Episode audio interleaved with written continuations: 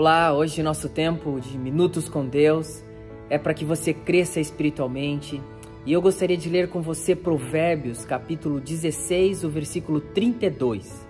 Provérbios 16, 32 diz assim: Melhor é o homem paciente do que o guerreiro, mais vale controlar o seu espírito do que controlar uma cidade.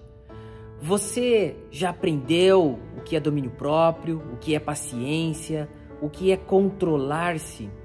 É algo necessário para todos nós. Precisamos nos controlar, precisamos controlar nossas emoções, precisamos ter um domínio próprio. Mas eu sei, é mais fácil controlar outras pessoas, mandar em outras pessoas, desejar controlar o seu lar por, de forma completa, mandando em todo mundo. Sei também que é difícil administrar uma empresa quando não se consegue controlar-se a si mesmo mas deseja ter aquele domínio e controle de tudo e todos. É algo difícil. O texto nos ensina que precisamos nos controlar, precisamos ter paciência. E esse é um fruto que precisamos desenvolver. Não acontece do dia para a noite.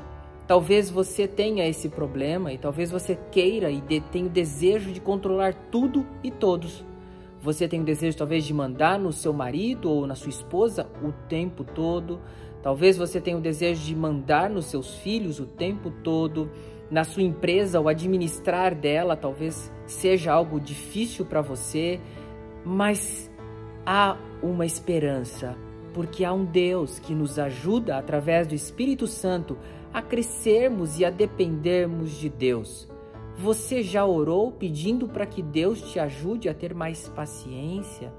É algo necessário para desenvolver bem os nossos relacionamentos e nos conhecer de forma saudável a sabermos limites dos quais dependemos de Deus. Quão feliz é aquele que tem o autocontrole, tem o domínio próprio.